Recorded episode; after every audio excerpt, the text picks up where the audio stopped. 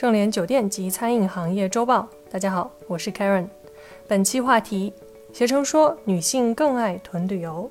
最近一则携程发布的旅游囤货消费行为趋势报告呢，吸引了笔者的眼球。报告显示。优质的性价比、宽松的有效期是促成用户养成囤货消费习惯的重要动力。去年三月至今，在囤货组里面，携程铂金及以上高等级别用户呢依然活跃。相较男性，女性更爱囤货，下单携程预售商品的女性呢同比上涨了百分之五。想想中国女性的市场呢，真的大得惊人。中国拥有近四亿年龄在二十到六十岁的女性消费者，如果单独按照人口计量计算的话呢，她们将构成世界第三大经济体，其每年控制着高达十万亿人民币的消费支出，也足以构成世界第三大消费市场。接近欧洲德国、法国、英国零售市场的总和，而且随着中国女人们越来越会赚钱，许多商家也开始将市场对准了女性们。根据艾森哲二零一九年的统计数据，数码产品、家用电器、酒店和机票预订这三大类品类呢，依然由男性握有较大的抉择权。但从携程数据来看呢，酒店和机票预订方面，女性正在逐渐剥夺男性的消费地位。一项面向三十至四十五岁已婚男性的调查显示，百分之七十一点五的受访家庭中，全家出游由妻子做决策。拿携程来说，携程女性用户中，七零后用户占比百分之十七，八零后占比百分之二十九，九零后占比百分之四十二，零零后占比百分之十二。其中，女性旅行者的职业以上班族占比最大，其次为自由职业者和已退休人员。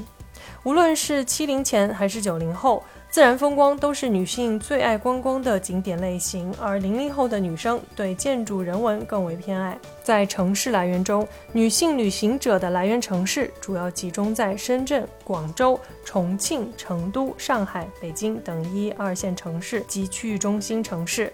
百分之十五的女性每天使用手机超过五个小时，高于男性的百分之十二。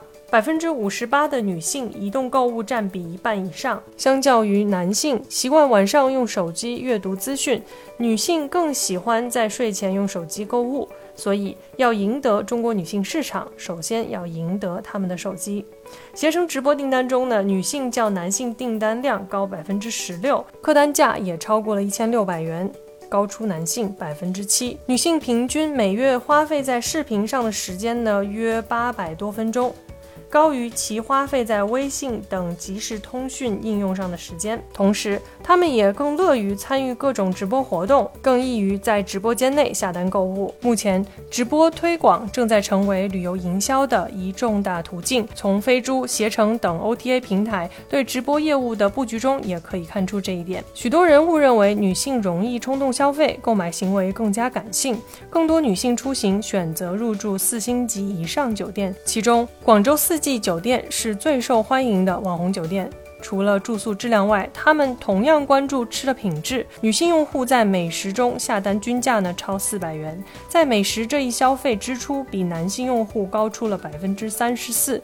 但是在研究女性消费者买买买的背后，我们还发现了另一个有趣的现象：其实女性买家在面对消费时呢，表现得远比男性更加理性成熟。例如。认为月光族并无不妥的女性呢为百分之二十五，比例低于男性的百分之二十八。另外，购物先选择名牌的情况呢，女性呢只有百分之四十四，也低于男性的百分之四十八。中国现代女性消费进取，为自己买也为他人买，她们冲动但不盲从，日趋务实而理性。他们用数字和体验完成了自我关注、自我取悦的进修过程。同时，日益成熟的女性群体呢，不断打破传统消费认知中的性别框定，在新晋消费领域独树一帜，持续为市场带来惊喜和思考。本文部分内容摘自携程、旅业报、一财网以及艾森哲商业研究院。